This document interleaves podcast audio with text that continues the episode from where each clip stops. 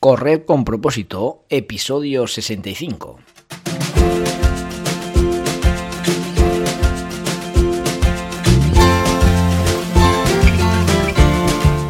Hola, muy buenas amigos y amigas que me estáis escuchando. Bienvenidos y bienvenidas a Correr con propósito, el programa, el podcast en el que hablamos de todos esos atletas, entrenamientos, competiciones y noticias del mundillo del corredor, del corredor popular, de las zapatillas que te vas a calzar, de los pulsómetros que debes llevar, de los ritmos que te gustaría marcar, de todo lo que a ti te gustaría hablar, con tal que sea de correr.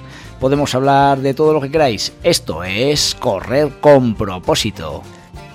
Una vez que ya controlamos las pulsaciones de nuestro pulsómetro y más o menos sabemos nuestra pulsación máxima y nuestra pulsación en reposo, pues ahora es momento de, empezar a dividir esas, esa diferencia de pulsaciones entre máxima y reposo en, distintos rangos de, intensidad. Estos rangos de intensidad eh, bien planificados en nuestras semanas de, de, trabajo, pues bueno, nos van a dar un fruto eh, a, largo plazo eh, muy superior de, si lo hacemos de una forma desordenada. Así que hoy vamos a hablar de eso, de los rangos de la frecuencia cardíaca y te voy a enseñar un poquito para que sepas cuáles son las intensidades a las que debes correr, lo cual te va a llevar a correr de una forma más controlada.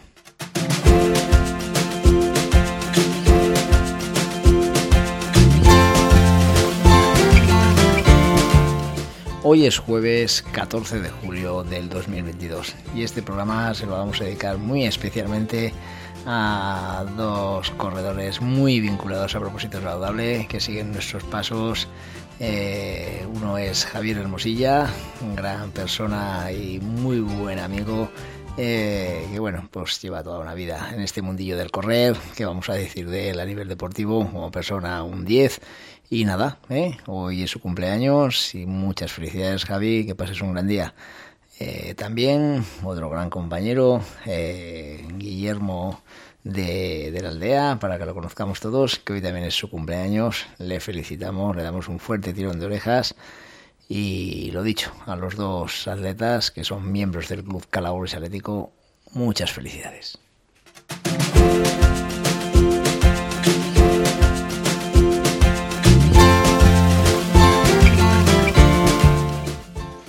Ya estamos de lleno en la organización de la cuarta carrera casco antiguo de Calahorra. ¿eh? Se celebrará el día 22 de julio, 20 horas comienzo de las pruebas infantiles, 20.45 comienzo de la carrera absoluta.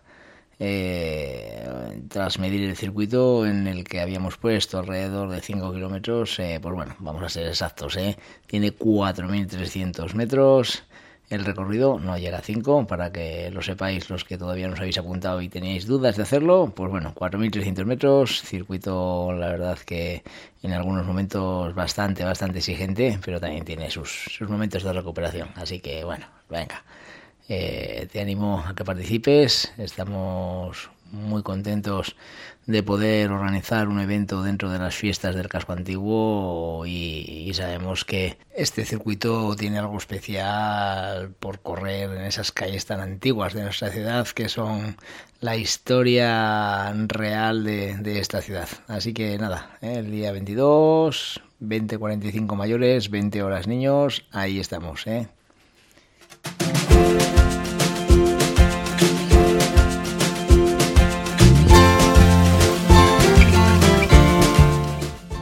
¿Qué son las zonas de frecuencia cardíaca?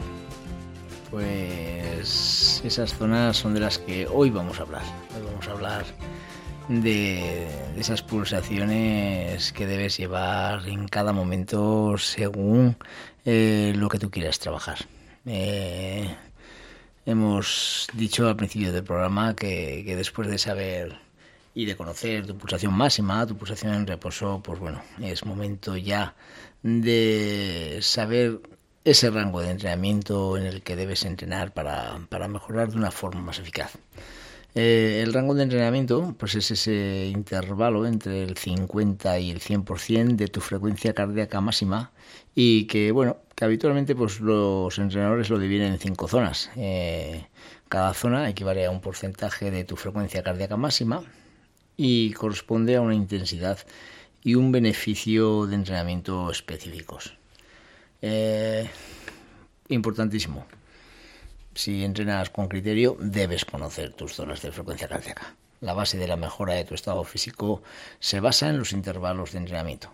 Son parámetros que debes ir conociendo y sobre todo, si te has iniciado hace poco en el mundo del deporte, deberás ir descubriendo tus zonas sin ningún tipo de prisa. De verdad, no tienes ninguna prisa. ¿eh? Con un buen control de unas buenas anotaciones de, de todas las pulsaciones que tú realizas en tus entrenamientos en relación a las medias que tú llevas, pues, pues son los, las, las frecuencias cardíacas que tú debes, a las que tú debes correr, las vas a sacar sin ningún problema con el tiempo. Zonas de frecuencia cardíaca. Al igual que la frecuencia cardíaca en reposo y, la frecuencia máxima, eh, la debemos conocer, como antes hemos dicho. Tus límites de zonas de frecuencia cardíaca son también muy importantes saberlas. Son no, no importantes, es fundamental. Y son muy personales, ¿vale? Son porcentajes que generalmente se definen como porcentajes extraídos de conocer tus frecuencias máxima y reposo. La zona 1 es la zona que, es muy suave de entrenamiento, mm, más o menos eh, se mueve en un 50-60% de la frecuencia cardíaca máxima y lo que hace es mejorar tu bienestar general y te ayuda a recuperarte de tus entrenamientos más exigentes. ¿Qué se siente en, esta, en ese tipo de entrenamientos? Pues te resulta muy fácil trabajar en esta zona y podrías seguir haciéndolo durante muchas horas. La zona frecuencia cardíaca 2 es la zona suave, un 60-70% sobre la frecuencia cardíaca máxima eh, entrenar dentro de la zona 2 desarrolla tu nivel de resistencia general, mejora la habilidad de tu cuerpo para utilizar la grasa como fuente de energía, lo que equivale a quemar grasa. Todavía es una zona de entrenamiento aeróbico, por lo que el oxígeno es la principal fuente de energía. ¿Qué se siente? Pues al igual que en la zona 1, se sigue resultando fácil y cómodo. Podrás seguir haciéndolo durante horas sin ningún tipo de problemas este tipo de entrenamiento en zona 2. La zona de frecuencia cardíaca 3 es ya una zona moderada, 70-80% de la frecuencia cardíaca máxima, y entrenar dentro de la zona 3 lo que hace es mejorar tu estado de forma. En este intervalo incrementan los niveles de lactato en sangre, pero tu cuerpo puede reutilizarlo como energía y no afectará al rendimiento ni al agotamiento físico de tu, de tu cuerpo. ¿Qué se siente? Pues sentirás que los músculos están cansados y respirarás ya con un pelín de dificultad. El esfuerzo ya es mayor y realmente empiezan a aparecer sensaciones de cansancio que no te impedirán mantener el ritmo que buscas durante un tiempo bastante importante. Frecuencia cardíaca 4. Es ya una frecuencia, es una ya, es una intensidad eh, ya mm, bastante fuerte. Mm, se realiza entre el 80 y el 90% de la frecuencia cardíaca máxima y entrenar dentro de la zona 4, pues lo que hace es mejorar tu velocidad de resistencia, la cual nos permite correr rápido durante un tiempo bastante importante. Tu cuerpo usa carbohidratos como energía de forma más eficiente. En esta zona mejorarás la capacidad de tu cuerpo para soportar una mayor acumulación de lactato en sangre. ¿Qué es lo que sentirás en esta zona intensa de zona 4? Pues sentirás que los músculos están cansados y respirarás con dificultad. Los deportistas más experimentados consiguen mantenerse en esta zona obteniendo un ritmo bastante alto y durante un tiempo bastante importante. Es la zona clave de los entrenamientos para atletas de fondo, o sea, los de competiciones de más de 5 kilómetros. Zona frecuencia cardíaca 5. Esta es ya una zona muy intensa eh, ya es una intensidad de más del 90%, entrenar dentro de la zona 5 mejora tu rendimiento máximo, se acumula una gran cantidad de ácido láctico en sangre y no serás capaz de mantener ese ritmo por mucho tiempo. En esta zona conseguirás mantener tu máxima velocidad, eso sí, por un tiempo, como te digo, muy limitado. ¿Qué se siente? Te costará respirar y, sentir, y te sentirás exhausto. Como hemos indicado en la zona 4, la zona en la que los deportistas de máximo nivel pueden estar un tiempo muy superior al que puede aguantar uno que se inicia. De hecho, es una zona que no debe ser frecuentada en exceso por los deportistas nobles. Zonas de frecuencia cardíaca en diferentes deportes. Dependiendo del deporte, hay una cierta fluctuación en las zonas de la frecuencia cardíaca. Por ejemplo, si hablamos de correr y montar en bicicleta a la misma intensidad, la frecuencia cardíaca del ciclista será 5 o 10 pulsaciones más baja que las del corredor. Esto se debe a que los ciclistas no tienen que soportar su propio peso corporal y sus músculos pueden usar la mayoría del oxígeno disponible para avanzar. Además, para montar en bicicleta se emplean menos grupos musculares.